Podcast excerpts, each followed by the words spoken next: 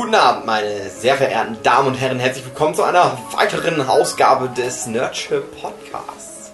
Heute mit dabei Jochen Störzer, Hallo. Michael Wild, Hallo. Marcel Hugenschütt und David Filecki. Ich bin Steve. Pipu, pipu. Hallo, hallo Polizei, hallo, hallo. Heutiges Thema, Daves einzige äh, Videospiele, die er auf der Playstation 2 gespielt hat. Nein, eine, eine ausgesuchte Top 11 Playstation 2 Spiele, ausgesucht von Dave, weil er im Vorfeld meinte, unsere Meinung, da gibt er nicht so viel drauf. Komplett zusammengestellt aus den schönsten Let's Plays auf YouTube. Ich hab die nicht gespielt, aber ich weiß, ich hätte die sehr gut gespielt. Sie sahen sehr einfach aus. Also nochmal zur Erklärung, Dave hat seine Top 11 Videospiele zusammengefasst. Ja. Und an dieser Liste hangeln wir uns so ein bisschen durch und falls uns auch noch mal ein Spiel einfällt, dürfen wir Ja. auch noch was sagen, vielleicht. Mal Ja, gucken. also Wenn ich, Dave uns lässt. ich weiß ja nicht, wie ihr zu der PlayStation 2 steht, aber für mich ist das halt echt so die große Konsole gewesen, die ja auch statistisch gesehen die große Konsole ist. Die hat mit Abstand am meisten verkaufte Einheiten und das ist die Konsole mit der größten Spielebibliothek. Es gibt halt so viele Spiele auf der PlayStation 2 dadurch, dass die ganzen PlayStation 1 Spiele auch noch kompatibel waren. Aber das ist auch die letzte Konsolengeneration gewesen, wo jeder Affe noch Spiele für produzieren konnte, weil es halt einfach einfach war, preiswert. Und es gibt in, in, in Japan gibt es zum Beispiel eine Firma, die hat irgendwie 1000 Spiele oder so produziert für die Konsole. Die sehen halt alle scheiße. Also, die haben halt auch so eine Fangemeinde und da kommt echt viel zusammen. Da kamen auch noch viel so Spiele wie Spider Solitaire und Schach und sowas raus, wo wir schon bei meinem Platz 11 wären. Nee, aber ähm, das ist halt so eine riesen Menge an Spielen, dass ich jetzt auch schon mal gar nicht sagen kann, nein, ich habe nicht alle gespielt. Alle, ich weiß nicht, 6000 Spiele oder wie viele. Ah dafür ja, dann sind. können wir aber auch gleich jetzt auf. Und ich habe auch viele der Top-Spiele nicht gespielt. Das muss ich auch schon mal vorweg sagen. Ich habe kein Resident Evil 4 gespielt. Ich habe ein paar von den Spielen nicht zu Ende gespielt. Und ich sage auch schon mal, dass ein paar von den großen Top-Spielen, die die Leute jetzt erwarten werden, halt nicht vorkommen. Also, sorry, aber ich bin halt da nicht so ein scheiß Hype-Fanboy. Aber die meisten Spiele sind wirklich genau das, so Hype-Fanboy-Titel.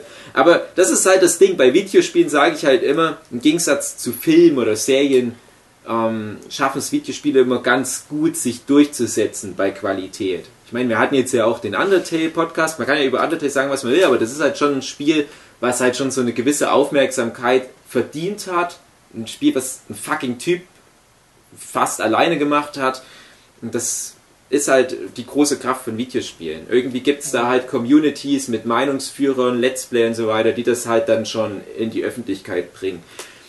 Wenn ich mir die Spiele angucke, da sind nicht wirklich Geheimtipps dabei. Also ich bitte jetzt schon mal die Leute in der Community in den Kommentaren noch ihre Lieblingsspiele zu posten. Ich lese mir das dann Macht alles sowieso durch. Ja. So, und ich habe halt elf Wenn du Geheimtipps im Geheimtipps-Podcast rausbringst, dann hört sowieso keiner. Hm, das stimmt. Also ich habe halt jetzt elf auf meiner Liste, elf Titel. Ich habe aber auch getrickst. Elf übrigens aufgrund von Nostalgia Critic, der auch in der Regel eine Top 11 macht bei seinen Listen.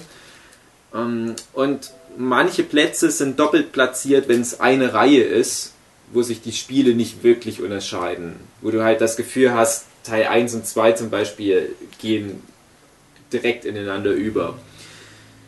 So, dann fange ich mal an. Platz 11 habe ich diese Lego-Spiele, diese Lego Action-Adventure-Spiele. Da lacht der Huki schon. Ich weiß nicht, was es Weil ich die vielleicht gibt. auch gespielt habe und gerne gespielt habe, weil die auch ein bisschen lustig immer waren. Na, dann erzähl doch mal was dazu. Warum findest du die so cool? weil die immer, also ich habe die Lego Star Wars Spiele gespielt. Mhm. Ja, die haben halt immer ganz gut die, also die hatten immer dieses schöne, du musst ja immer irgendwelchen Scheiß aufbauen, um dann halt weiterzukommen und dann kannst du auch nur manchmal was kaputt machen.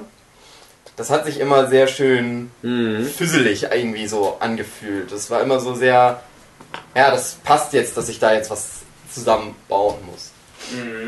Und dann haben sie, naja, das waren halt immer ganz nette das ist ja so, die reden, also in den Star Wars Dinger, ich weiß nicht, ob die mittlerweile in den Lego Spielen auch Mittlerweile ja.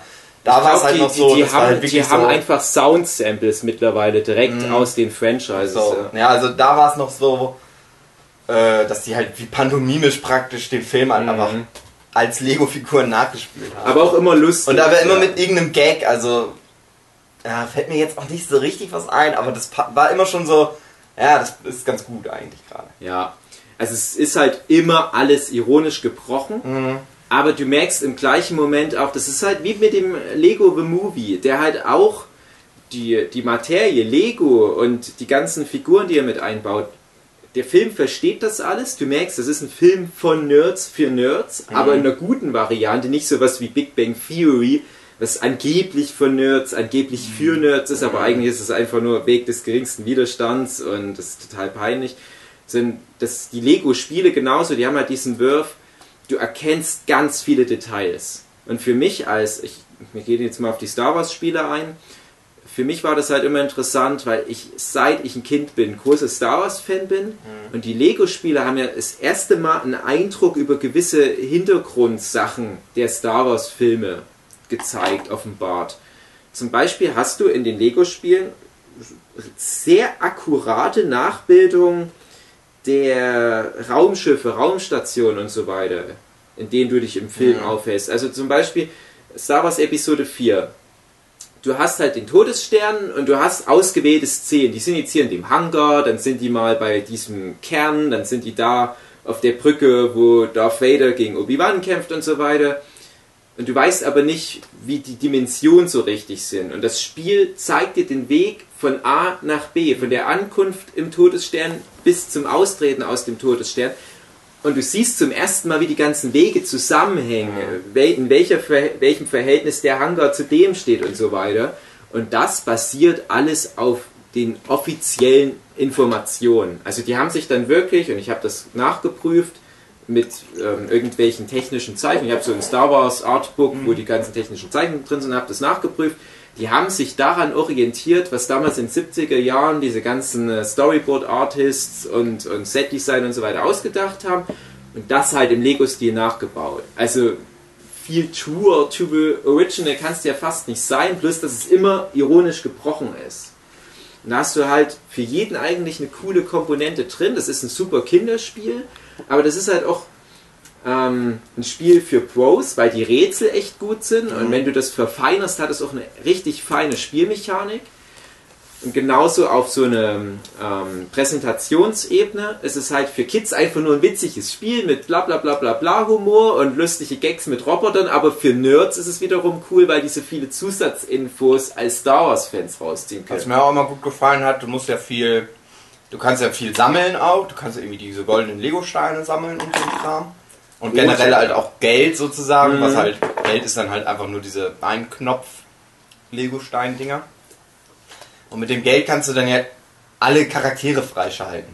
Ja. Und das hat mir halt auch total Spaß gemacht, einfach immer so viel zu sammeln, dass ich wirklich irgendwann ja. diese ganze Palette. Und dann kannst du es ja nochmal durchspielen, die ganzen Geschichten nochmal spielen. Also ich hatte so eine, äh, ich habe es ja auf dem Gamecube gespielt, nicht auf der Playstation. Mhm. Ähm, ich hatte halt diese Zusammenfassung. Ich hatte dann die alten drei Filme, also Episode 4, 5 und 6. Mhm. Und du konntest halt das chronologisch angehen, du konntest einfach bei Dings anfangen und du hast dann immer irgendwann freigeschaltet, okay, jetzt kannst du in Film 5, also jetzt kannst du in Episode ja. 5, jetzt kannst du in Episode 6 reingehen und kannst dann die aussuchen, was du wann spielen wolltest. Und das war dann so in Kapitel noch unterteilt. Und das war dann immer ganz cool, sobald du dann eine neue Figur hattest, nochmal mit dieser Figur dann da reinzugehen, um noch was zu machen. Zum Schluss hattest du halt auch den Imperator oder Darth Vader oder so. Ja, dazu muss man das sagen. Ähm, deswegen ist das bei mir auch relativ weit hinten in der Liste. Die große Schwäche der Lego-Spiele, die funktionieren alle so. Ich, ich habe auf der PlayStation 2 äh, Star Wars Episoden 1 bis 6 gespielt, aufgeteilt halt in zwei Spiele. Wobei man auch sagen muss, Star Wars Episode 1 bis 3 hatte noch das besondere Feature, dass das das erste Mal war, dass du General Grievous gesehen hast, noch mhm. vor dem Film. Da haben sich alle damals das Spiel geholt, weil die das erste Mal halt diesen Bösewicht des Films sehen wollten. Ne? Äh, das hat aber viele der Kernmechaniken der Star Wars Spiele noch nicht. So, dieser Sammelaspekt ist noch nicht ganz so drin zum Beispiel. Ist aber halt schon ein Teil dieser Reihe. Dann kam halt Episode 4 bis, bis 6, was dann halt einfach Lego Star Wars 2 war. Dann kam noch Lego Batman und Lego Indiana Jones. Das waren so die ersten vier großen Spiele und dann kam danach unheimlich viel. Jetzt gibt es halt Herr der Ringe, Harry Fluch Potter. der Karibik, Harry Potter, das sind glaube ich so mit die erfolgreichsten. Marvel, DC. Deswegen halt also wirklich, ja, dass die sich diese ganzen Franchises halt einfach Ja, das ist auch haben. Und die funktionieren Was ja aber immer gleich. Und der große Schwachpunkt, wenn überhaupt Schwachpunkt, weil es noch nicht mal wirklich ähm, negativ auszulegen ist, du musst erstmal den Story-Modus durchspielen. Und das ist ein bisschen zäh. Und da hast du halt auch wirklich richtig knifflige Rätsel mal mit dabei. Das muss ich halt auch dem Spiel sehr hoch anrechnen, dass die Rätsel sehr gut sind. Das ist halt viel so Haut drauf Action und du kannst nicht wirklich verlieren. Das finde ich Ja, auch sehr ja. nett und Du kinderfreundlich. brichst irgendwann auseinander und dann kannst du aber Ja. zusammengesetzt werden, weil du immer mit mehreren Leuten auch Du verlierst auch eigentlich nur Geld, wenn du Mhm, mal genau. Leben verlierst. Und dies, diese eigentliche Stärke, finde ich, liegt im freien Spiel. So wie du ein Level durchgespielt hast, kannst du das im freien Modus durchspielen. Da kannst du alle Charaktere, die du hast, in dem Mhm. freien Modus mitverwenden. Dadurch werden die Rätsel deutlich einfacher, aber viele Passagen der Level werden dadurch erst zugänglich. Und du spielst im äh, normalen Modus, sage ich mal, so eine halbe Stunde an dem Level. Ja. Wenn du dann aber alle Rätsel in dem Level noch schaffen willst, brauchst du erstmal Charaktere mit allen Fähigkeiten. Es gibt immer in jedem Spiel so eine Handvoll Fähigkeiten und immer ein paar Charaktere, die die Fähigkeit können. Dann gibt es so ein paar Charaktere wie der Imperator, der kann dann halt gleich zwei Fähigkeiten. Dann nimmst du den halt auch häufiger, weil du dann nicht so oft die Charaktere wechselst, bla bla bla. Und dann merkst du auf einmal, oh, jetzt sitze ich auf einmal anderthalb Stunden in so einem Level, weil es so viel zu finden gibt. Und da gibt es auch mal richtig coole Easter Eggs. Also ich weiß noch in Star Wars, ich glaube, es war in Lego Star Wars 2, was du halt gespielt hast. Da konntest du, glaube ich, im Todesstern einen Geheimraum finden, wo die dann so Star Wars Disco-Mucke machen. Ja, Hast du das mal gefunden, den Raum? Hm, das war, und das ist halt so dieser Star Wars-Humor. Und das ist aber nie diffamierend gegenüber dem Franchise. Genau, das ist immer mit sehr viel Respekt Ja. dem ganzen Ding gegenüber. Was halt ein Fan halt, wie gesagt, sofort erkennt. Und mein Lieblingsspiel auf der PlayStation 2 aus der Reihe war Lego Batman. Was, glaube ich, die Formel das erste Mal wirklich so richtig perfektioniert hatte. Und da waren richtig schlaue Rätsel dabei und es hat richtig viel Spaß gemacht, alles zu sammeln. Und ich hatte da immer einen riesen Spaß, halt auch wirklich jede, jeden Charakter freizuschalten. Und ich hatte die dann auch alle auf 100% geschafft, die ganzen Lego-Spiele. Und das war halt auch so ein Ding, wo ich wirklich mit viel Wonne den letzten Charakter, die letzte Fähigkeit freigeschalten habe. Und was auch noch cool war, das hat so eine fast schon Rollenspielmechanik, dass du immer mächtiger wirst im Laufe des Spiels mit diesen ganzen Zusatzfähigkeiten. Du kannst dir dann halt wirklich, du musst dir die erarbeiten, die gibt es nicht geschenkt. Wenn du zum Beispiel in einem Level alle versteckten Steine findest, dann kannst du im Laden eine besondere Fähigkeit freischalten, zum Beispiel, dass du doppelt so viel Münzen verdienst. Und du kannst du ganz viel solche Münzmultiplikatoren freischalten und irgendwann kriegst du mit jeder Münze irgendwie eine Million Münzen. Und irgendwann gehst du dann nur mal ein Level, haust eine Box kaputt, da kommen Münzen raus, sammelst die ein und du bist auf einmal auf Maximum an Münzen, was du überhaupt tragen kannst. Und dann denkst du, ey, wie cool, du fühlst dich wie Gott. Ja. Und es gibt aber auch so Fähigkeiten, wie dass du einfach keine Energie mehr verlierst oder dass du halt super stark zuschlägst und so weiter. Du wirst halt wirklich zu so einer Art Gott. Du fängst schwach an, wirst immer stärker und das fühlt es sich sehr, sehr gut an. Ja, also die kann ich sehr empfehlen. Wie gesagt, diese, dieser normale Story-Modus schreckt viele Leute ab und ich kenne halt auch sehr viele Leute, die gar nicht wissen, was in den Spielen drinsteckt, weil die denken, ja, das ist halt so eine Kinderkacke, das ist halt Lego für kleine Kinder. Und die gucken sich's nicht an, wobei ich glaube, dass da an Core-Gamern echt eine richtig gute Reihe vorbeigeht. Platz 10. Bei Platz 10 habe ich eine Doppelnominierung von Team Ico, Shadow of the Colossus und Ico, weil die Spiele halt auch wirklich zusammen mit ähm, diesem äh, Guardian Dingenskirchen, Miche, wie heißt das? The Last Guardian Last oder so? Ja, das sollte ja eigentlich eine Trilogie sein und The Last Guardian war ja auch sogar schon mal für die PlayStation 2 mit angekündigt, dann war es für die PlayStation 3 als Launch-Titel angekündigt, dann wurde es auf jeder E3 angekündigt und jetzt kommt es wahrscheinlich für die PlayStation 4 endlich mal raus, das heißt für die PlayStation 5 haben wir es dann zum Start. Aber die ersten beiden Spiele, die gab es auf alle Fälle auf der PS2, ich glaube Shadow of the Colossus war ein relativ spätes, Und die haben schon so einen Spirit, der die verbindet. Äh, Es gibt auch so ein paar Andeutungen, dass die im selben Universum spielen. Wurde es offiziell nicht gesagt. Äh, es wird nicht offiziell gesagt, glaube ich, aber mh, ich, es ist schon sehr lange her, dass ich die gespielt habe. Aber ich bin der Meinung, dass ich so Anhaltspunkte in den Spielen gefunden habe, Mhm. die die verbanden. Also es, es gab wirklich so kleine Hinweise, klitzekleine Hinweise, das ist dasselbe Universum. Aber nicht der Rede wert. inhaltlich spielt es so keine Rolle, Nee. sozusagen. Die haben nichts inhaltlich miteinander zu tun. Ja gut, Ja. aber du kannst Es schon davon mir- ausgehen, dass das Ja, es wahrscheinlich... geht mehr um so ein Gefühl und so eine Mhm. Präsentation, die da mehr die Rolle spielt. Also ganz kurz zur Erklärung, Ico kann man im weitesten Sinne mit, mit so einem Zelda gleichsetzen. Es geht halt darum, durch den großen zusammenhängenden Dungeon durchzukommen Mhm. und kleine Rätsel zu lösen. Und es ist aber auch so eine, so eine Escort-Mission. Du bist halt ein Junge, der ein Mädel die ganze Zeit mit sich führt und du darfst nie zu weit weg sein von dem Mädel, ähm, weil die sonst traurig ist und Musst von du- Schattenmonstern gefressen wird und so Du musst weiter. sie immer an der Hand halten, mit Genau, es einem gibt eigenen da- Knopf dafür. Ja, aber heute ist das Spiel nicht mehr so cool, weil es eigentlich sexistisch ist. Genau. Weil das Mädchen nicht selber Also jetzt äh, wäre der Hauptcharakter schwarz, würde im Rollstuhl sitzen und das Mädel Das würde alle die ganze Arbeit Ghostbuster. Ja. Ja, okay, also äh, die, die, die Grundthematik von Ico ist halt einfach nur, dass du diese, diesen desolaten Ort hast, wo es auch um, um Opferung geht. Das ist halt auch so ein verbindendes Element der beiden Spiele.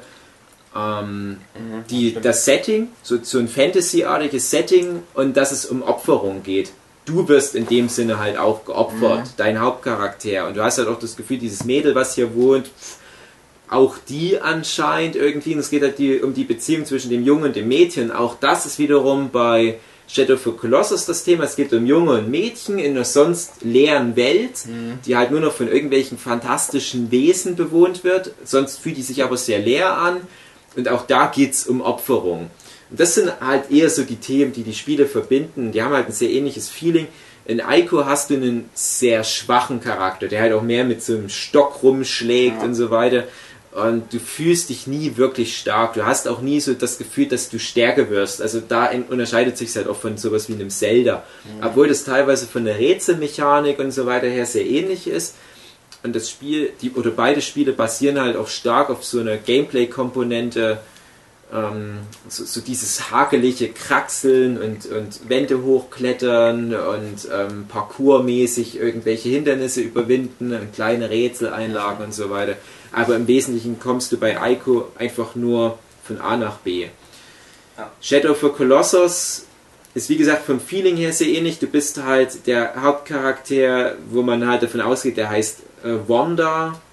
Das ist ja auch so, die sprechen da ja auch manchmal, aber das ist ja alles nur so eine Ja. Fantasiesprache. Es gibt im Prinzip keine echte Echt? Story und Ja. auch keinen echten Text, keine Dialoge, aber du kannst der Story trotzdem irgendwie folgen oder dem, Mhm. was das Spiel aussagen will.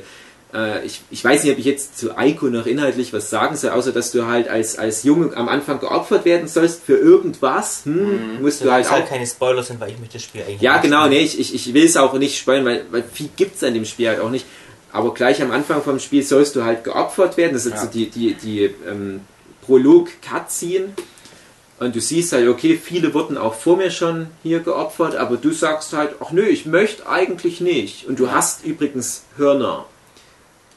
Äh, mehr will ich dazu nicht sagen. Ähm, da komme ich dann nochmal ganz kurz drauf zu sprechen, weil das ist nämlich die wesentliche Verbindung zu Shadow of the Colossus. Du bist ein Charakter mit Hörnern und wirst auch deswegen geopfert anscheinend. Ähm, und du sagst halt, ach na, ich will, will aber lieber nicht geopfert werden und merkst gleich am Anfang in diesem Opferraum, oh, da ist ja ein Mädel, was um Hilfe schreit. Du befreist das, kriegst deswegen Stress mit irgendwelchen Schattenwesen, die das Mädel halt haben wollen und dich halt auch tot machen wollen, weil du dem Mädel hilfst. Und du versuchst halt einfach nur aus Ja, diesem. Burgverlies, aus dieser alten Ruine rauszukommen. Das ist der Inhalt des Spiels. Ja. Da passiert unterwegs immer mal Zeugs, aber es gibt auch noch einen weiteren Charakter. Viel mehr ist das nicht. Es ist auch nicht so ein besonderes Spiel. Es ist, glaube ich, ein bisschen über die Maßen zu so einem heiligen Kral der PlayStation 2-Ära erhoben worden. Na, ganz ehrlich, ich habe es damals gespielt. Ich dachte mir, äh, mehr so rückwirkend kam dann halt der Hype noch und ich dachte mir, redet ihr echt über das Spiel, was ich mal vor zwei Jahren gespielt habe, was nicht so besonders war? Das hängt, glaube ich, auch viel damit zusammen, weil Shadow of the Colossus Ja. ist halt das bessere Spiel, Ja. aber das hängt halt irgendwie zusammen. Also das wird Ja. halt immer in einem Atemzug auf. Es ist halt schon noch irgendwo Kunst und so weiter, Mhm. aber ich muss halt auch immer sagen, es ist auch nicht so ein rundes Spiel. Es ist halt damals auch, glaube ich, noch ein kleines Team gewesen und du merkst es halt auch an der Grafik des Spiels. Es ist nicht so besonders. Du musst halt auch viel selber reininterpretieren, sowohl inhaltlich halt, aber auch optisch, weil die Grafik nicht so viel hergibt. Und Shadow of the Colossus war dann im Gegensatz dazu schon wirklich so ein Grafikbrecher für PlayStation 2 Ära. Du hattest eine riesige begehbare Welt, die relativ leer war. Und du als Hauptcharakter Wanda kommst am Anfang mit deiner verstorbenen Freundin, legst die auf einen Altar und sagst dann halt, ja, ich will die halt wiederbeleben. Das kannst du dir halt herleiten. Du willst die wiederbeleben und dafür brauchst du wohl die Seelen der 16 Kolossi. Es waren doch 16, glaube ich. 16. Ja. Und du ziehst dann halt los und erledigst Kolossi. Das ist jetzt kein Spoiler, behaupte ich einfach mal. Viel mehr ist das nicht. Ja. Ähm, das große Ding ist, dass sich dein Hauptcharakter mit jedem erlegten Koloss ein bisschen verändert. Und ich sag nur so viel, wer es als Spoiler erachtet, hält sich ganz kurz die Ohren zu, etwa 10 Sekunden lang. Deinem Hauptcharakter wachsen dann auch Hörner, wie dem Hauptcharakter in Ico. Da kann ich mir vorstellen, dass da irgendwie eine Verbindung besteht. So, und dann gibt's eine, ein ganz großes Problem, was ich mit dem Spiel habe. Das wird immer in irgendwelchen besten Listen aufgezählt. Und ständig höre ich von Leuten, oh, hast du Shadow the Colossus gespielt? Das musst du unbedingt spielen, weil das Spiel unheimlich viel mit Ethik und Moral arbeitet. Und du erlegst da diese edlen Riesen und, und die tun dir eigentlich ganz. Dann denke ich mir dann, du hast das Spiel wahrscheinlich nicht gespielt. Weil die nicht freundlich sind und weil das Spiel ganz klar kommuniziert, nee, die sind auch nicht lieb. Das sind keine lieben, edlen Riesen.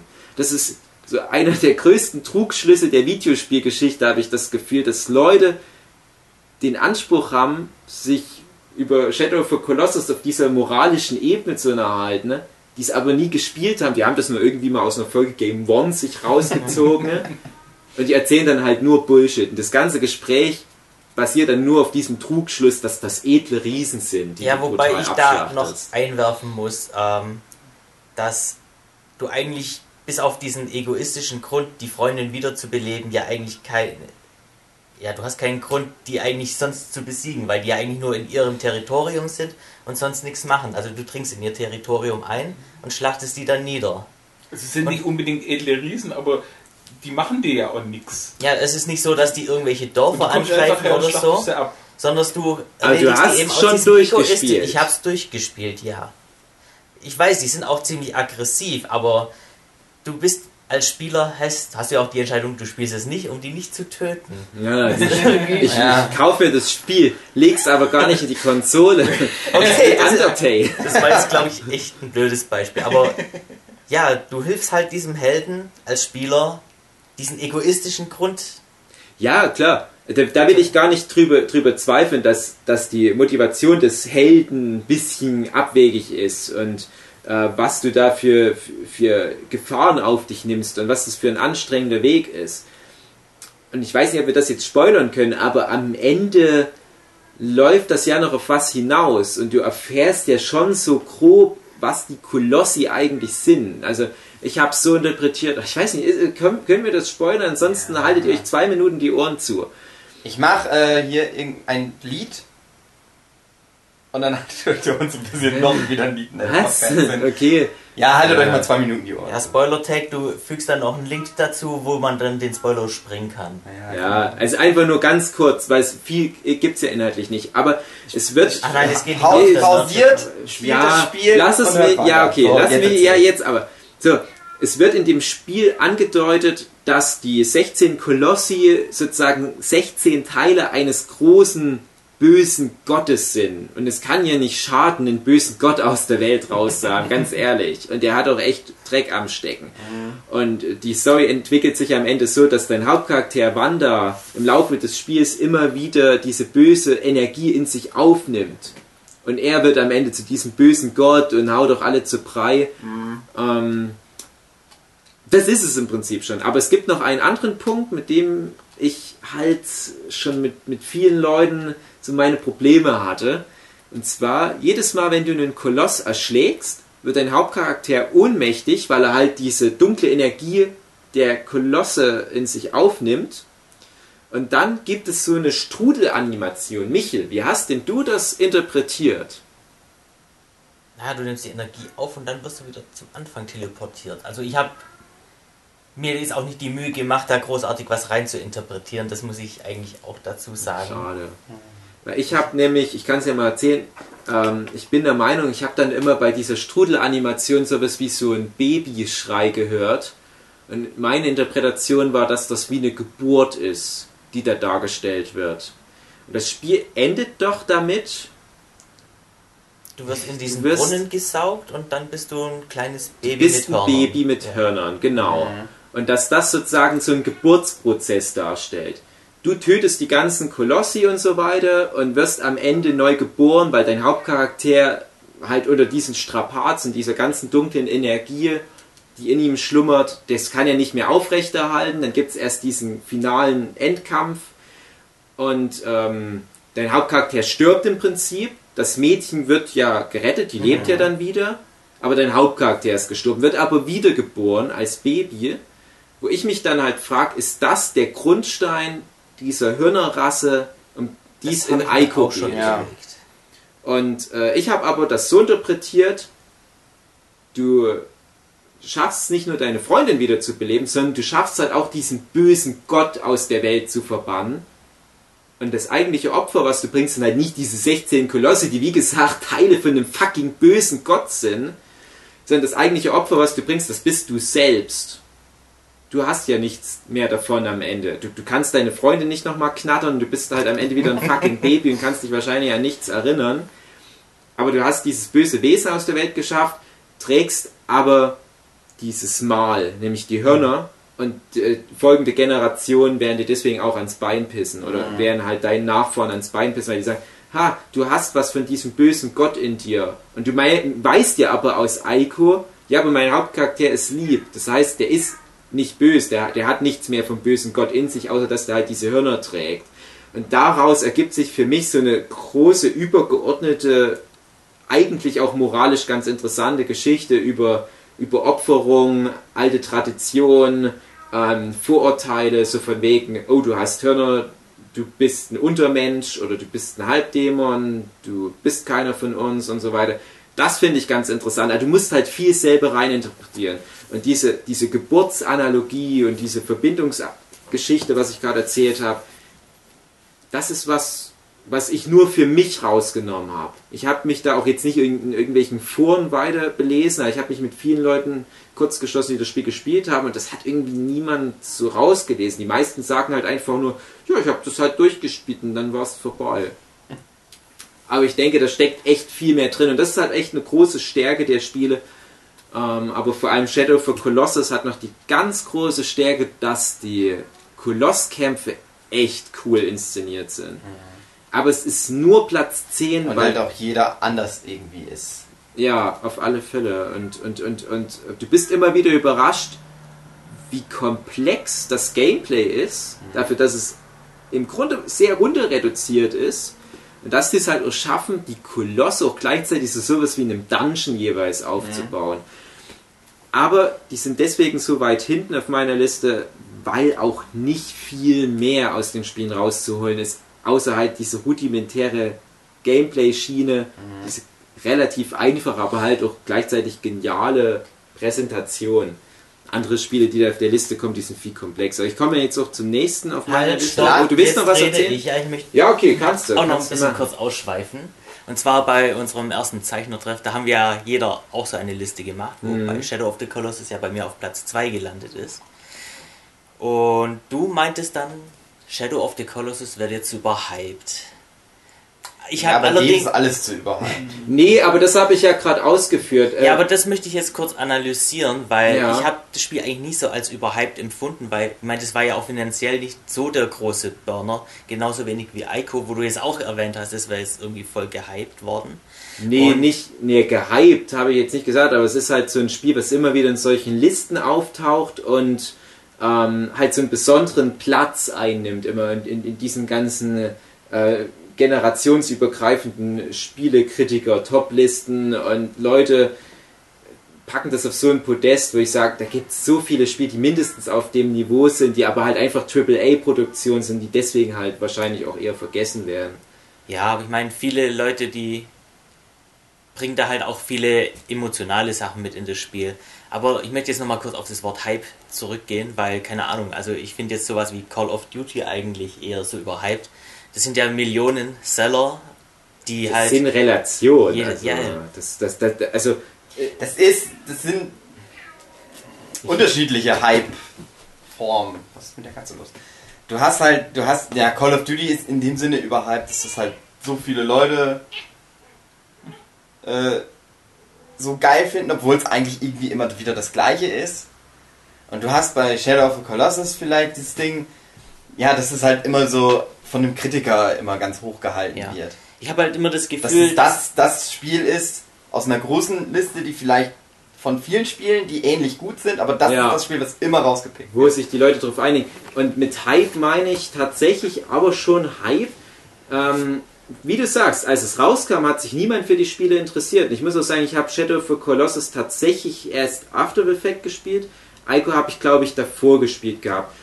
Ähm, aber bei Shadow the Colossus war es halt auch einfach schwer ranzukommen. Das, das war halt ein seltenes Spiel. Ico genauso. Ich habe auch relativ viel für beide Spiele bezahlt. Und dann kam, ich glaube, das war so der Kickstarter, zumindest in Deutschland, eine Game One-Folge, wo Shadow of the Colossus relativ weit oben mit eingeordnet wurde. Da wurde halt auch viel von diesen später halt gängigen Theorien mit in den Raum gerufen. Ja, du opferst diese edlen Riesen, bla bla bla, moralisch, bla bla bla. Wo ich dann das Gefühl hatte, alle haben sich genau auf diesen Aspekt gestürzt. Viele haben es aber nicht gespielt.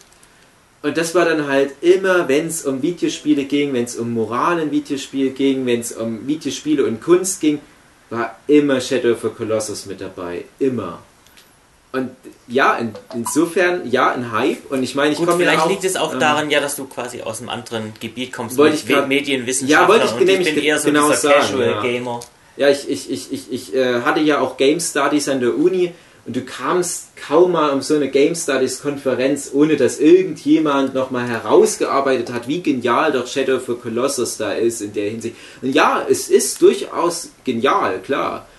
Aber ich dachte mir immer, ja, aber viele interpretieren es erstens mal sehr einseitig. Man kann das ja auf verschiedene Arten interpretieren, aber ich hatte halt immer das Gefühl, die haben sich gar nicht die Mühe gemacht, da nochmal den Gedanken zu äußern, was ist, wenn das doch keine edlen Riesen sind oder ähm, zum Beispiel die Beziehung zu Aiko hat nie jemand hergestellt und so weiter. Ich habe mich auch immer gefragt, du bist ja in dieser Welt, wo es ja keine Menschen mehr gibt. Was ja auch Doch, so es ein, gibt Menschen, doch, doch. Mm, Ja, Doch. klar, es gibt Menschen, Ja. aber ich meine, da wo du rumläufst, Ja, das, das ist Tal, ja. ziemlich leer. Ja. Äh, naja, das ist, hat ja auch einen Grund, ne? Letztendlich. Also, wenn du jetzt sagst, ja, das sind die edlen Riesen. Ja. Ja, aber vielleicht haben die auch mal einen Haufen anstecken, Menschen ja, ja. einen Lebensraum Die weggenommen. bewohnen ja auch in der Regel irgendwelche Ruinen und Städte und, Scheiß, Ruinen, die halt schon seit Jahren verlassen sind, wo du dich halt auch fragst, ja, hm. Beziehungsweise teilweise bestehen die ja irgendwie aus Ruinen. Mhm. Mhm. So sehen manche aus. Ja, Ja, ja, stimmt. Ja. Also, wie gesagt, überhyped in Relation natürlich. Ja, also, ich glaub- äh, ich wünsche so einem Spiel natürlich auch, dass es viele spielen. Aber das ist nämlich mein großes Problem. Ich glaube nicht, dass es viele gespielt haben, aber ich gehe fest davon aus, dass viele Leute eine Meinung zu dem Spiel haben, trotzdem, ohne es gespielt zu haben. Ja, ich sehe halt, ja, wie du jetzt sagst, es ist total überhyped und dann in Relation zu den Verkaufszahlen und da sage ich halt, ja, eigentlich ist es nicht wirklich ein Hype. Ja, aber man kann ja nicht nur von Verkaufszahlen her in, in, in, in Hype äh, sich herleiten. Also ich finde, wie gesagt, es ist immer eine, eine Frage der Relation und für ein Spiel, was so klein ist und wirklich auch so, so, so, so selten ist, hat es dann halt doch kulturell einen Hype, weil heute noch äh, Leute von Shadow of the Colossus begeistert sind und wie gesagt, ich freue mich darüber, es ist ein gutes Spiel, es ist alles. Ähm, aber das war schon lange Zeit auch auf, auf Seiten, wo wir uns rumgetrieben haben, wie Animex, halt so ein Ding, was auch teilweise die Fanart-Rubrik dominiert hat über Zeiten hinweg. Wo ich mir dachte, wo kommt denn das her? Und wie gesagt, ich habe es halt oft mitbekommen, dass Leute, die dazu ähm, halt irgendwelche Fanarts gemacht haben, das Spiel halt einfach nicht gespielt haben. Das ist dann für mich immer so ein schwieriges Ding. Platz 9. Platz 9. Genau, machen wir ähm, Ich weiß jetzt nicht so richtig, ob die Liste der Reihenfolge jetzt noch ist, aber ich habe dann Final Fantasy X und Final Fantasy X 2. Also Final Fantasy X 2, was von vielen Leuten Final Fantasy 12 genannt wird, ist nicht Final Fantasy 12, sondern es ist die Fortsetzung von Final Fantasy X. Leute, lernt mal römische Zahlen, Leute. Es kann nicht sein. Dann nennen wir es einfach Final sein. Fantasy X. Nein, das ist X2. Final Fantasy Wie wird es denn X2. geschrieben? X und dann bitte X bitte Strich 2. dann Und da ist es sagen 10, immer 2. Leute Final Fantasy 12. Wenn Leute ankommen mit Final, ich habe jetzt Final Fantasy 12 gespielt, muss ich immer fragen, hast du Final Fantasy 12 gespielt oder Final Fantasy 10 2? Hä, was ist der Unterschied? Ja, das sind zwei verschiedene Spiele, du geistig behinderter Schwachmat. Übrigens, Final Fantasy 12 wird nicht in dieser Liste vorkommen. Final Fantasy 10 und 10 2 sind natürlich eine Sinneinheit. Das sind, es ist dieselbe Welt. Das Final Fantasy 10 2 ist die direkte Fortsetzung. Es war so ziemlich das erste Mal, dass es eine direkte Fortsetzung zu einem Final Fantasy Hauptteil gab. Final Fantasy 10 war ja für viele das Einstiegs-Final Fantasy. Und es gibt ja da bei der Reihe die Theorie, dass immer das erste Final Fantasy, was man gespielt hat, das ist, was für einen das Lieblings-Final Fantasy ist. Für mich war Final Fantasy X das neunte Final Fantasy Hauptreihenspiel, was ich gespielt habe. Und es ist leider nicht mal in meinen Top 5. Und ähm, es ist ein gutes Spiel. War mir ein bisschen zu sehr gestreamlined. Was ich nicht mochte, war, dass nach diesen glorreichen drei Spielen auf der PlayStation 1, die diesen wunderschön vorgerenderten Bildaufbau hatten, wo auch sehr viel Wert auf Komposition gelegt wurde und so weiter. Davon ist das Spiel abgewichen, hat gesagt, nee, ist jetzt alles komplett 3D-Umgebung. Ist alles jetzt, bis auf ein paar wenige Frames im Spiel, ähm, ist alles frei begehbar mit frei rotierbarer Kamera und so weiter. Dadurch hat die Reihe sehr viel Charme verloren. Es wurde viel runtergedampft. Die Story war nicht mehr ganz so komplex wie in den Vorgängerspielen. Immer noch ein gutes Spiel. Aber wenn du gerade Final Fantasy, ich sag mal 6 bis 9 gespielt hattest, dann musst du, glaube ich, einfach ein bisschen enttäuscht gewesen sein, zumal Final Fantasy 7, wie ich immer wieder anmerke, mein absolutes Lieblingsspiel ist. Habt ihr das gespielt, Final Fantasy 10? Ja, aber mir hat es eigentlich nie wirklich so gefallen. Ich Mhm. habe es halt gespielt, weil es jeder gut fand, aber Ja. ah, also das ist jetzt ein Spiel, das ich niemandem empfehlen würde. Ich habe meine Version dann auch irgendwann mal verschenkt. Ich verschenke immer Spiele, wenn ich Ja. glaube, die sind so schlecht, dass die eh keiner spielt. Ja, es ist ja jetzt schon ein bisschen hart zu sagen, ja, es ist ein Spiel, was so schlecht ist, dass man es verschenken kann. Es ist ein gutes Spiel und ich freue mich halt auch, dass das vielen Leuten die Final Fantasy Reihe nahegebracht hat. Und wie gesagt, für viele ist es halt das beste Final Fantasy, aber die haben dann in der Regel auch nicht die Vorgängerspiele gespielt. Ähm, es ist halt auch ziemlich played by the numbers. Du hast halt in, in Final Fantasy Spielen ja immer eine neue Welt aber halt auch ein paar Elemente, die immer wieder aufgegriffen werden. Und jetzt kann ich mal ganz kurz einen Fun Fact droppen, der für viele Leute wahrscheinlich ganz neu ist. Final Fantasy 10 und 10.2 ist in Canon mit Final Fantasy 7. Dun, dun, dun, dun. Dun, Dun, dun, dun, dun. Wisst ihr, wie das zusammenhängt? Ich hoffe, ihr habt alle Final Fantasy 7 gespielt. Nein, ich weiß, dass ihr es nicht gespielt habt. Ich habe es angefangen, aber auch noch nicht durch. Da spielen Chocobos mit. Ja, dann halt für die Leute, für die wenigen, die Final Fantasy 7 gespielt hat. Also Final Fantasy 10 spielt lange vor Final Fantasy 7 und in Final Fantasy 7 dreht sich ja alles letzten Endes um den großen Shinra-Konzern. Diesen, diesen großen monopolistischen Konzern, der die Geschicke der Welt in der Hand hat, weil er sowohl das Militär als auch die Wirtschaft als auch teilweise Kultur lenkt und Städte erschafft und auslöscht und so weiter. Und Final Fantasy X hat den Charakter Shinra, das ist nur ein kleiner Nebencharakter. Ja, kleinerer Nebencharakter, sage ich mal. Und das ist der Gründer des Shinra-Konzerns. Allerdings ist der Planet von Final Fantasy VII Gaia und der Planet von Final Fantasy X äh, ist ähm, ja, Spira. Spira, genau. Und irgendwann mal nach Final Fantasy X und X2 verlassen Leute um diesen Shinra den Planet Spiwa, finden den Planet Gaia, besiedeln den und da irgendwann entsteht die Welt von Final Fantasy VII. So hängt das miteinander in Verbindung. Das ist übrigens eine Information, die erst, die, die erst viele, viele Jahre nach der Veröffentlichung der Spiele getroppt wurde von dem Autor der Reihe. Die ich sehr interessant fand und dadurch wächst bei mir nochmal Final Fantasy X rückwirkend in meiner Gunst. Ähm, aber das eigentlich interessant, deswegen habe ich das auch als, als Doppelnominierung. Final Fantasy X 2 oder Final Fantasy 12 für die dummen Zuhörer, äh, ist für viele ein eher enttäuschender Teil. Ich finde aber, der hat was ganz, ganz Schlaues gemacht. Final Fantasy X ist halt so diese ganz klassische, epische Final Fantasy Geschichte. Helden ziehen los, müssen halt so dieses große, apokalyptische Superdämonen-Ding zerstören.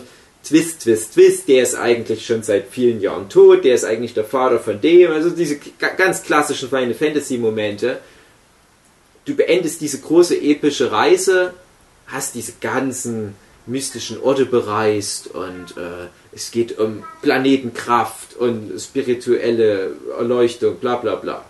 Final Fantasy X stellt halt, und das hat vorher kaum mal jemand gemacht, die Frage, was passiert denn mit so einer Welt, nachdem deine Heldentruppe halt dieses große apokalyptische Übel ausgelöscht hat.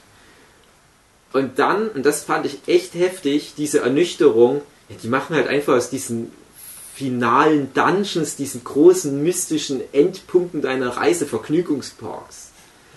Und das fand ich war ganz, ganz schlimm. Das hat mich ganz tief drin erwischt, wo ich mir dachte, ich habe mir das damals erarbeitet. Ich musste lange leveln, ich musste, ich musste zu mir selbst finden, ich musste diese großen Bosse besiegen, ich musste ganze Nationen im Prinzip stürzen, um da hinzukommen. Und jetzt sagen die, ja, die bösen Monster sind ja weg.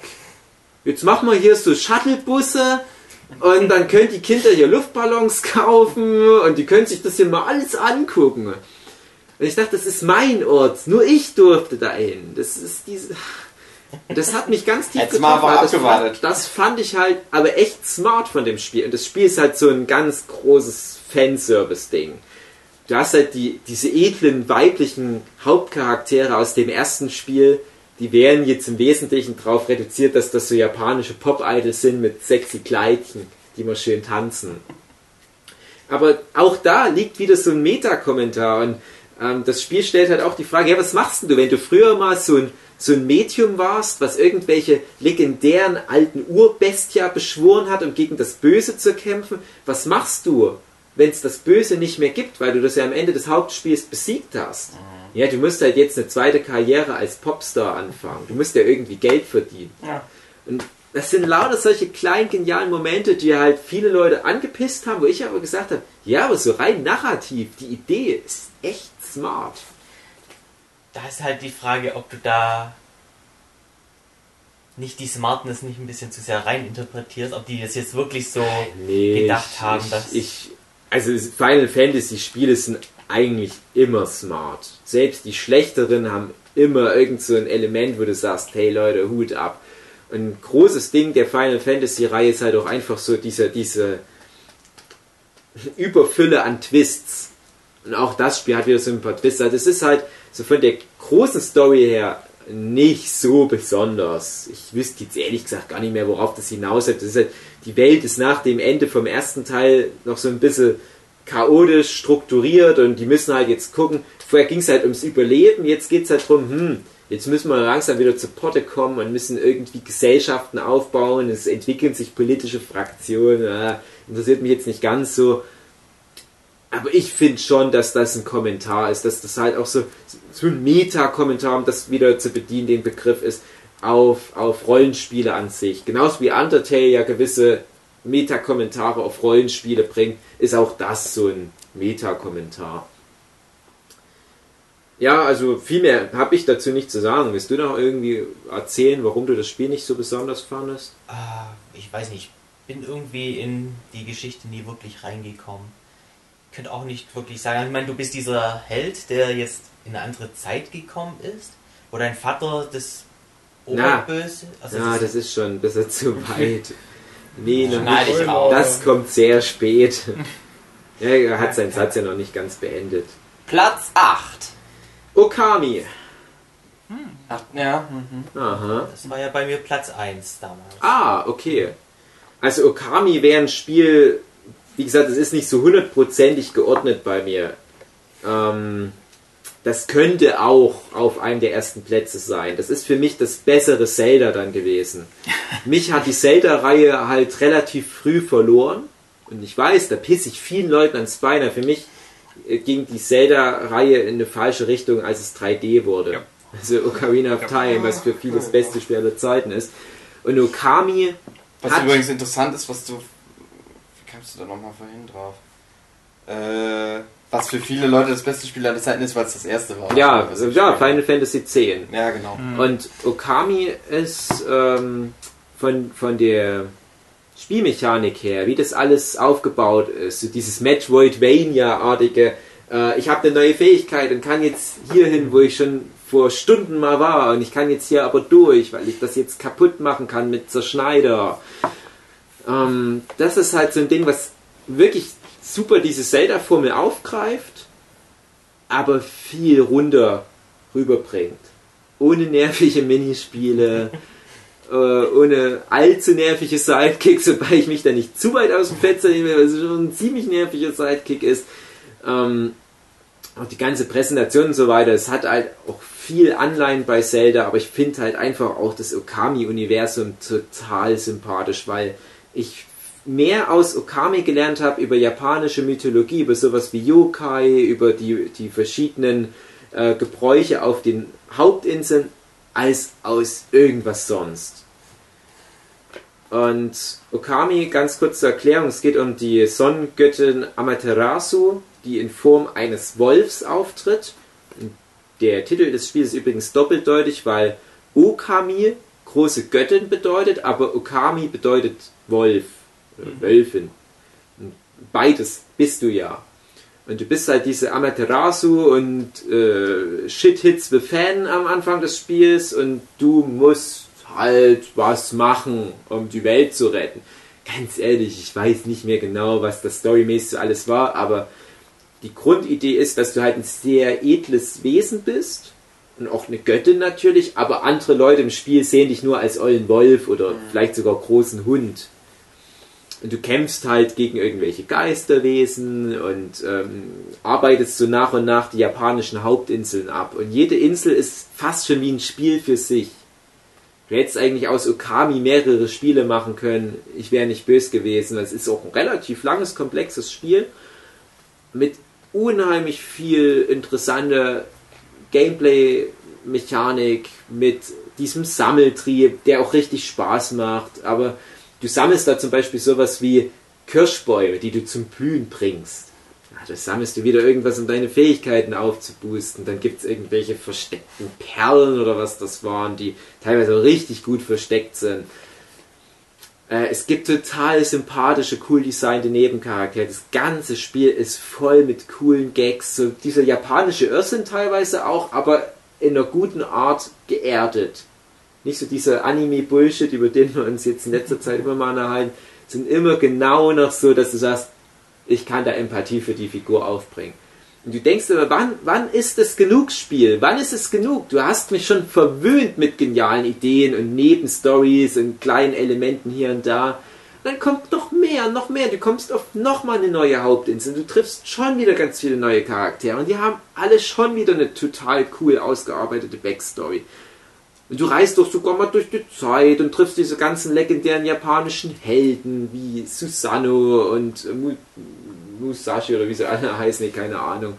Äh, du, du triffst äh, Yamato Orochi, diese mehrköpfige Schlange, du triffst das Kyubi und so weiter. Godzilla.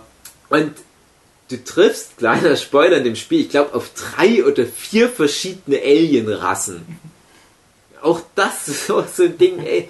Okay, ich komme wegen der japanischen Mythologie und ich gehe aufgrund von verschiedenen Alien-Rassen. Hallo, es hätte ich jetzt nicht kommen sehen, aber es passt irgendwie immer.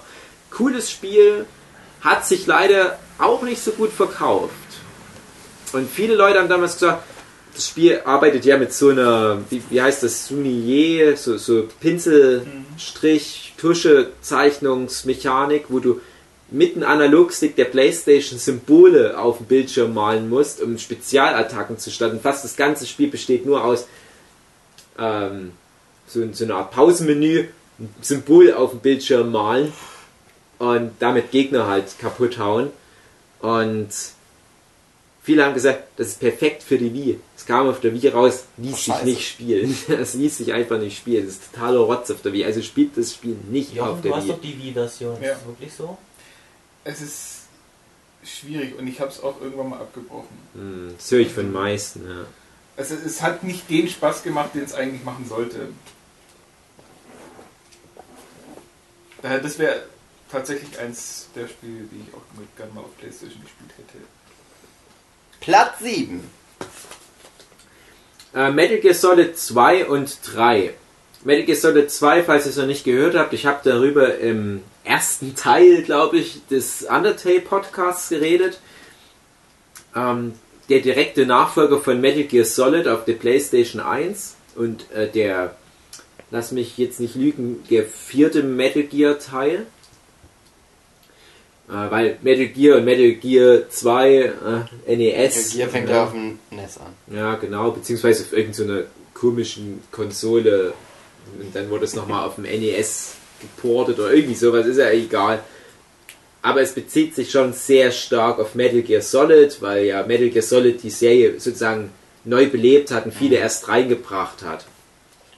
Metal Gear Solid 2 ist halt so dieses ultimative Metaspiel, weil sich das extrem auf Videospiele an sich bezieht, aber halt auch auf Metal Gear Solid 1, mh, auf verschiedene Zusammenhänge zwischen den Spielen, wo ich jetzt nichts spoilern will, aber so viel sei gesagt, das Spiel sieht unheimlich gut aus. Das war ein relativ frühes PlayStation 2 Spiel. Das ist, glaube ich, 2000 oder 2001 erschienen. Und war aber bis zum Ende der Konsolengeneration auch immer noch eins der bestaussehendsten Spiele auf der Konsole. Weil die echt damals schon so ziemlich alles rausgeholt haben, was geht. Du bist halt wieder ein, so, ein, so ein Geheimagent und hast da deine Gadgets und musst Präsident retten und musst irgendwelche Terroristen ausschalten und so weiter. Klingt erstmal ziemlich stereotyp alles, aber Metal Gear, wer die Spiele gespielt hat, der weiß das genau. Da geht's nicht einfach nur darum, Terroristen zu stoppen, sondern es geht um eine abartig komplexe Rahmenhandlung, wo selbst der Macher der Reihe Hideo Kojima nicht mehr ganz durchsieht. Es geht um Klone, es geht um die verschiedenen Snakes. Da änderst um du deine Meinung aber auch immer mal wieder. Weil irgendwann hast du dich mal drüber Ja. ausgekotzt, dass Leute das behaupten, dass er sich dann nicht mehr. er hat selber jetzt halt Ja. letztes Jahr oder wann mal gesagt, dass er nicht mehr alles auf dem Schirm hatte. Aber wenn du die Spiele spielst, musst du trotzdem sagen, ja, aber er macht das Beste draus. Vielleicht hat er ein paar Punkte übersehen hin und wieder mal, aber dann sind das auch Punkte. Hat er das denn so gesagt oder hat er gesagt, ich würde jetzt auch nicht mehr durchblicken? Ja, also er hat das ist ja ein gesagt, Unterschied. Also, Nee, also er hat, er hat gesagt, es sind bestimmt irgend, also so sinngemäß sind bestimmt schon irgendwo ein paar Sachen, die er jetzt nicht mehr so hundertprozentig erklären könnte. Weil jedes Spiel den Anspruch hat, mit seinen Twists die Vorgängerspiele nochmal in einem völlig neuen Licht erscheinen zu lassen. So wie die Saw-Filme, nur halt in richtig gut. es, es, es, es gibt dann halt immer so einen Moment, wo du sagst, ah, der Bösewicht aus Teil 2 ist gar nicht böse, denn, ach, die Mission war die ganze Zeit eigentlich nur. Und Metal Gear Solid 2 ist da auch richtig extrem und das, äh, so, so, du bist im Prinzip ein Doppel- und Dreifach-Agent und hast mit anderen Doppel- und Dreifach-Agenten zu tun. Das ist schon mal total kompliziert, aber dieser Überbau von Metal Gear Solid, ich weiß nicht, ob ihr euch ein bisschen mit der Lore auskennt. Aber Metal Gear ist die Geschichte von, ich sage jetzt mal Naked Snake. Es ist halt der erste Snake, der erste mit dem, mit dem Codenamen, Big Boss. Und alles, was mit dem zu tun hat, beeinflusst alle Teile der Reihe. Und deswegen sage ich halt auch, Metal Gear Solid 2 und 3 musst du da halt auch zusammennehmen. Es ist so komplex. Es gibt halt diese legendäre Kriegsheldin, The Boss, die hatte wiederum diesen Ziehsohn, der dann zu Big Boss wurde. Und das ist die Geschichte, die in Metal Gear Solid 3 erzählt wird. der hatte wiederum drei Klone. Einer davon ist Solid Snake, der Held aus vielen der Spiele, der dann später zu Old Snake wird. Und dann gibt es noch die beiden anderen Klone. Dann gibt es aber wiederum äh, Soldaten, die im Sinne dieser Klone erzogen werden. Das ist die Story von Metal Gear Solid 2. Und es ist ein riesenkomplexes Ding, wo es im Prinzip um, um, um, um Meme und Gene geht. Also genetisch übermittelte biologische Informationen und kulturell übermittelte Informationen. Halt Nature Meme. versus Nurture. Ich habe Ja. da eine kurze Frage ähm, zu Metal Gear Solid. Mhm. Weiß nicht, ob das jetzt ein Spoiler ist, aber in Metal Gear Solid 4 spielst du ja so einen alten Sack. Ist das dann quasi der Snake aus den Snake. anderen Teilen? Das ist äh, Snake aus Metal Gear Solid 1 und Metal Gear und Metal Gear 2. Als alter Mann quasi. Ja. Und in 5 spielt man dann einen anderen oder ist es einfach Ja, ich habe Metal Gear Solid 5 nicht gespielt, aber ich habe mal gehört, also offiziell ist der Snake aus Metal Gear Solid 5 Big Boss. Das ist auch der Snake, den du in Metal Gear Solid 3 steuerst. Sozusagen der Vater von Solid Snake. Äh, ich habe aber auch schon mal gehört, dass das eventuell auch nicht ganz stimmt. Aber wie gesagt, ich habe es noch nicht gespielt. Ich heb mir das auf. Weil Metal Gear Spiele, da nehme ich mir echt die Zeit. Das ist immer so ein Highlight des Jahrzehnts jeweils, ein Metal Gear Solid Spiel. Du kriegst zwar genug von den Dingern, aber die will ich auch richtig genießen. Und da musst du dir auch wirklich die Zeit nehmen, die komplett zu entschlüsseln. Du kannst, und das ist auch wieder so eine Stärke der Spiel, du kannst die auch wie der letzte Vollidiot spielen, einfach nur durchballern. Ich habe den letzten Boss besiegt. Aber interessant werden die Spiele erst durch diesen ganzen komplexen Überbau. Und ich sag, Metal Gear ist von allen Franchises, die es auf der Welt gibt, vielleicht das Schlauste überhaupt.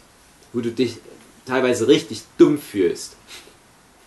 Aber du kannst dir das erarbeiten und es macht doch Spaß, sich das zu erarbeiten. Das ist jetzt nicht so prätentiöser Scheiß, wo du dann halt das Gefühl hast, da machen irgendwie zwei Autoren Insider-Gags und du kommst nicht mehr hinterher, sondern du kannst dir das aus den Spielen alles herleiten. Das ist auch wirklich dann eine Reihe, wo ich dann doch nochmal in die Wikis reinlesen muss für so ein paar Nebeninformationen oder wenigstens um nochmal zu gucken, habe ich das jetzt richtig verstanden? Und Metal Gear Solid 2 war wirklich das Spiel, wo ich am Ende so gemeinfuckt war, wie wahrscheinlich bei nichts anderem, was ich je rezipiert habe. Wo ich dachte, was hat das Spiel nur mit mir gemacht? Metal Gear Solid 3 ist dann wieder etwas geerdeter. Das ist dann, glaube ich, auch wieder für die breitere Masse. War, glaube ich, dadurch auch ein bisschen erfolgreicher bei der breiten Masse. Also Metal Gear Solid 2 hat sich unheimlich gut verkauft. Oh, brauchen wir gar nicht drüber reden. Ich glaube, Metal Gear Solid 3 ist, ist besser weggekommen, auch von der Kritik. Beide Spiele sehr gute Kritiken, aber Metal Gear Solid 3 ein ganz, ganz bisschen besser, weil das dann doch ein bisschen mehr wie so ein James Bond Film wirkte. Und dadurch, dass es halt auch chronologisch gesehen damals der erste Teil der Reihe war, glaube bis heute noch der erste Teil der Reihe ist, ähm, hattest du noch nicht so viel Überbau. Wobei du auch in Metal Gear Solid 3 rückwirkend die chronologisch gesehen später spielenden Teile mit reinnehmen kannst und sich auch dadurch wieder viele komplexe Story-Sachen ergeben. Also ich, ich, es ist ein Trip, auf den sich jeder mal einlassen sollte. Also jeder Mensch, der sich für gute Unterhaltung, für schlaue Unterhaltung interessiert, sollte die Metal Gear Spiele spielen. Da gibt es eigentlich keine Ausrede. Die, die sind auch alle gut spielbar und die haben auch echt gutes Gameplay alle. Also es sind nicht nur gute Story-Spiele, sondern auch echt gute Gameplay-Spiele, die du übrigens auch im Pacifist Run alle spielen kannst. Platz 6. Kingdom Hearts 1 und 2. Ah, wollen wir vielleicht noch einen Cut machen? Und das Ja. schneide ich jetzt raus. Ich wollte dann nach Platz 6 einen Cut machen, weil wir Ja, dann Platz Okay. 10 bis 6 sind. Ja finde ich nämlich auch Jetzt gut. muss ich mir die stellen. Kingdom Hearts 1 und 2. Ja, Michael, willst du da mal was zu erzählen? Ich weiß, du hast mindestens Teil 1 gespielt. Ja, und äh, wie Metal Gear Solid 3 habe ich die beiden Spiele dir geschenkt, Hm. weil, ja, ich habe ja schon erzählt, was Ich glaube, ich habe die ich jetzt von Spielen zweimal. finde, die ich verschenke. Ja. Aber hast du die auch durchgespielt oder nur mal angezockt? Kingdom Hearts habe ich durchgespielt. Mhm. Mir allerdings ah, nie wirklich so gefallen. Ich fand die Disney-Komponente cool, aber die Final Fantasy-Charaktere fand ich alle irgendwie ein bisschen lahm. Hm. Also wenn es ein reines Disney-Spiel wäre, hätte es mir wahrscheinlich besser gefallen. Ah, dann hätte es, glaube ich, nicht funktioniert. Ich glaube, die Spiele leben halt von dieser seltsamen Mischung, die nicht wirklich Sinn ergibt. Aber äh, wie, wie fandest du es jetzt generell so vom, vom, vom Spielerischen her? Hast du dir da was rausholen können? Irgendeine Form von Spielspaß? Also ich fand es halt cool, in diese Disney-Welten zu kommen, die dann quasi halt ja so virtuell mal zu erleben. Mhm. Und ja, ich meine, die Bösewichte, das waren halt auch diese Disney-Bösewichte, das war eigentlich auch, ich meine, es war schön, dass halt man halt in die Dis- Disney-Sachen reinkam. Aber ich habe ehrlich gesagt nie den großen Plot verstanden, warum ich jetzt ähm, der letzte Endgegner, ich habe keine Ahnung, warum das das letzte Endgegner war. Ja, da musst du dich wirklich reinfuchsen. Und also meine, meine Background-Story zu Kingdom Hearts. Ich bin, seit ich ein Kind bin, ein kleines Kind, riesen Final Fantasy-Fan. Und wo es dann hieß, oh, Final Fantasy wird jetzt gecrossovert mit Disney und es kamen so die ersten Screenshots mit den lustigen Affen aus Tarzan und, und ich dachte mir, fuck you, was macht denn ihr? Und Winnie Pooh, ne?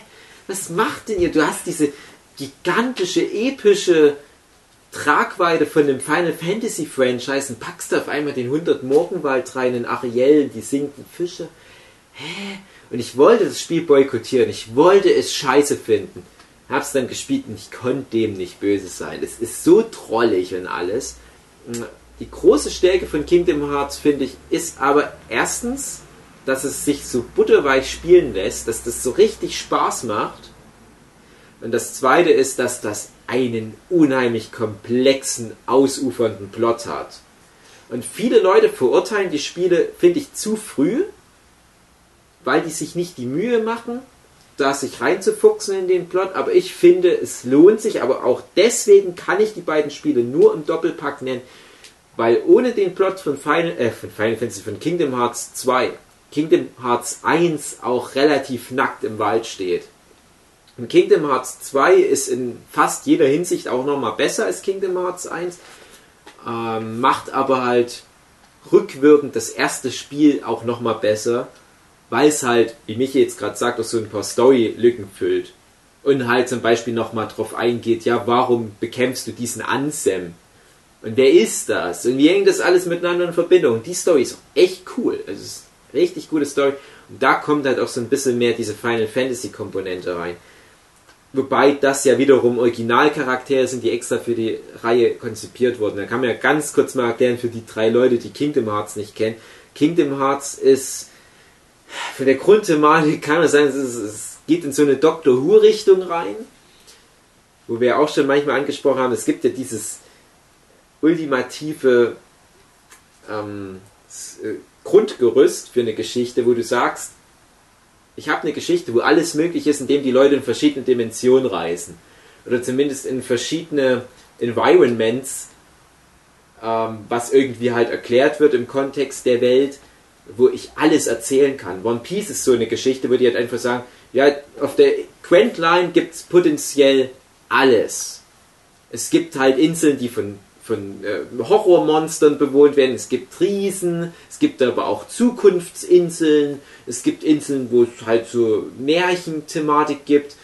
Und ähm, Dr. Who kann da halt sagen, ja, wir reisen halt auf irgendeinen Planet, wo halt dieses und jenes ist. Der Doktor sagt ja selbst immer, alles, was man sich vorstellen kann, gibt es halt auch irgendwo im Universum. Und Kingdom Hearts sagt halt, ja, es gibt halt diese ganzen Disney-Universen und Final Fantasy-Universen, in Zukunft wahrscheinlich halt auch Star Wars, alles, was halt Disney gehört und vielleicht auch Marvel.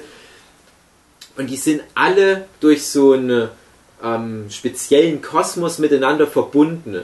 Und du hast halt die Möglichkeit, in Kingdom Hearts als Hauptcharakter, der zusammen mit äh, Donald und Goofy um die Welt reist und Jiminy Cricket, all diese Inseln und äh, es ist wie Inseln halt auch dargestellt, all diese, diese verschiedenen Welten zu bereisen. Die Figuren aus den verschiedenen Welten können nicht in die anderen Welten rein, wodurch auch so ein bisschen diese, diese Lore der verschiedenen Universen gewahrt wird. Aber du kannst, wie mit Notades, in all diese Welten rein Und dadurch macht es halt auch Sinn, dass du halt sowohl in der Welt von Fluch der Karibik bist, aber halt auch in der Welt von Die Schöne und das Biest, aber halt auch in der Welt von Tron. Oder halt in einer schwarz-weiß Classic Disney Cartoon Welt, so Steamboat Mickey mäßig. All das ist durch dieses Multiversum miteinander verbunden und das macht Spaß. Ganz übrigens eine schöne Komponente, dass man sich sein Raumschiff selber zusammenbauen konnte mit dem durch die Universen. Wobei ich immer diese Raumschiff-Teile immer ein bisschen nervig fand. Ich dachte immer, ach, muss ich jetzt nicht unbedingt spielen. Ich glaube, man muss die dann halt auch wirklich alle nur einmal, die ganzen Strecken einmal Ja. machen, ja.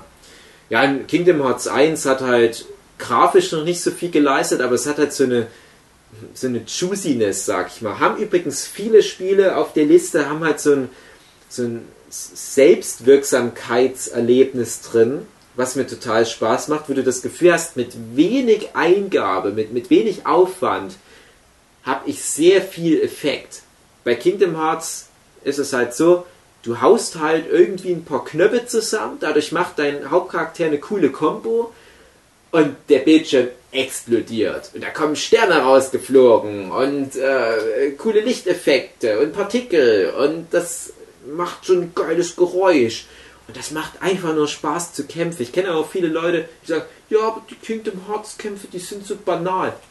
Nee, sind sie nicht. Also das Spiel wird auch, wenn du es drauf anlegst, richtig happig. Das hat ein paar optionale Bosse. Da kann jeder sich was rausholen. Wenn das Spiel eine Schwäche hat, dann würde ich halt sagen, ja, die Final Fantasy Charaktere, die sind ein bisschen schlecht weggekommen. Das ist schon fast wie so eine Parodie Final Fantasy. Das sind auch im Gegensatz zu den Disney-Figuren komischerweise nicht eins zu eins die Figuren aus den Originalspielen. Also es kommt dann halt ein Squall aus Final Fantasy VIII und der hängt dann halt mit Yuffie aus Final Fantasy VII rum, aber die kommen nicht wirklich aus ihren jeweiligen ursprünglichen Welt, ne? sondern die haben eine völlig neue Background-Story, wo die schon als Kinder zusammen groß geworden sind oder was. Während aber die ganzen Disney-Figuren schon noch in ihrem ursprünglichen Rahmen funktionieren. Also du kommst wirklich nach Agrabah und erlebst dann nochmal die Geschichte, die in Aladdin erzählt wird. Oder du kommst halt in den Tarzan-Dschungel und erlebst mit Tarzan so im Prinzip die Geschichte des Tarzan-Films. Ein bisschen anders erzählt und so weiter und jetzt mit irgendwelchen komischen, creepy Monstern, die dann dort auftauchen. Aber das sind die Originalfiguren. Kingdom Hearts 2, wie gesagt, da, da äh, wird es alles noch komplexer und so weiter und, und die Story, bla bla bla. Super coole Endbosse. Also Kingdom Hearts 2 vor allem hat einen der besten finalen Bosskämpfe überhaupt in der Geschichte der Videospiele. Ich sage nur, du wirst mit Hochhäusern beworfen. Was willst du mehr? Ähm, viel so. Oh, ja, es klingelt. Ich glaube, das ist das Zeichen, dass wir den Podcast hier an der Stelle unterbrechen. Wir machen da gleich einen Cut.